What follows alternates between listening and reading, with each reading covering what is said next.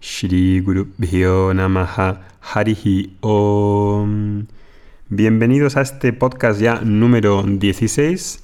Vamos a comenzar una nueva serie de audios, de por lo menos cuatro, sobre este tema, el valor por el conocimiento. Y después eh, elegiré otro tema. Está cerca ya este em, serie larga de por lo menos dos meses sobre cómo establecer rutinas y hábitos saludables. Vamos a verlo y de aquí a unos días, semanas, podemos empezar con ese curso. Hay un verso en la Bhagavad Gita, en el capítulo 4, verso 38, que dice, No hay nada en este mundo que purifique tanto como el conocimiento. Todos tenemos un valor por el conocimiento, aparentemente, y siempre lo ha sido así.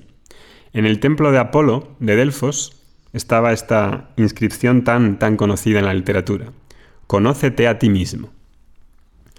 Para Aristóteles, el conocimiento de uno mismo es el primer paso para toda sabiduría. Mucho más tarde, Francis Bacon nos decía, el conocimiento es poder. ¿Qué poder tiene el conocimiento? Las empresas invierten en patentes de investigación, ¿no? Los países protegen las patentes de investigación. ¿Por qué?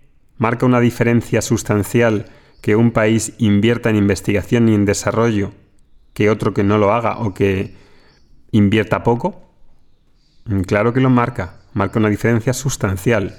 Por eso la protección de los científicos y la inversión en ciencia es fundamental para un país que quiera prosperar. Pero ¿y nosotros a nivel individual?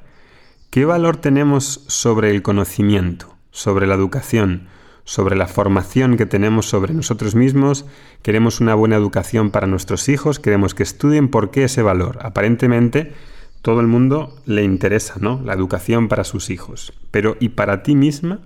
¿En qué medida tienes ese valor y cómo repercute en acciones y en hábitos para invertir frecuentemente en ti misma? ¿Marca una diferencia quien tiene ideas que resuelven sus problemas, que ayudan a expandir la visión, que me hacen ver de manera diferente? ¿Tienes claro para ti el valor que tiene el conocimiento en general? ¿Cuánto inviertes en ti? Es una cuestión difícil, porque en realidad invertir en uno mismo cuesta. Hay un sacrificio. En términos de tiempo, de esfuerzo y en términos de dinero. Y la energía, el dinero es otra energía que ha de manejarse. Ya hablaremos, más adelante de la concepción del dinero en la espiritualidad, porque hay mucha gente que queda atrapada con que ser espiritual es ser pobre, y eso, claro, no tiene ningún sentido. Entonces, todos tenemos el, clarísimo el valor por el dinero y lo que consigue. El dinero consigue un montón de cosas, confort, facilidades, posición, etc. Pero no sé si tenemos tan claro cómo el conocimiento crea prosperidad. Y menos aún, cómo el autoconocimiento está conectado con tu propia felicidad. Piénsalo, cómo el autoconocimiento está conectado con tu propia felicidad. ¿La felicidad es algo que valoras? Imagínate, es lo que estás buscando constantemente, ¿cómo no vas a valorarlo? Entonces tenemos claro el valor por la ropa, por el entretenimiento, por salir, por las vacaciones, por vehículos, por la cosmética. ¿Cuánto invierto en esas cosas? ¿Y qué es lo que me dan? Placer, confort, diversión, a corto y largo plazo.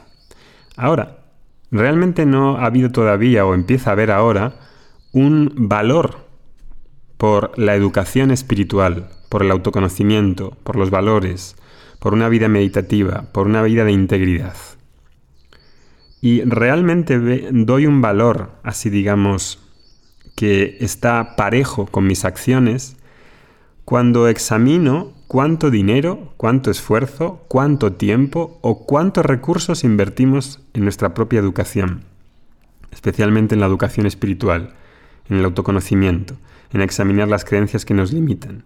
Ahí, cuando esas acciones se ven acompañadas cuando esa visión se ve acompañada de acciones que se trasladan en hábitos que me permiten estar en contacto e ir una y otra vez a esa llama del autoconocimiento, entonces estoy en línea con mis pensamientos y mis acciones.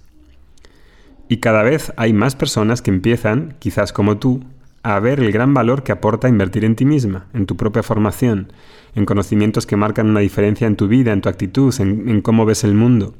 Desde un curso de inglés a un curso de emprendedor o a un curso de yoga. Porque seguir siendo ignorante, mantener creencias dañinas y no ver que hay ideas y acciones que necesitan ser corregidas, tiene un coste, en términos de esfuerzo, en términos de dinero, en términos de actitud. Un coste en términos de cómo vives tu vida. Cómo nos afecta esos desequilibrios y reacciones. No espero que van a arreglarse así tipo por milagro en el futuro.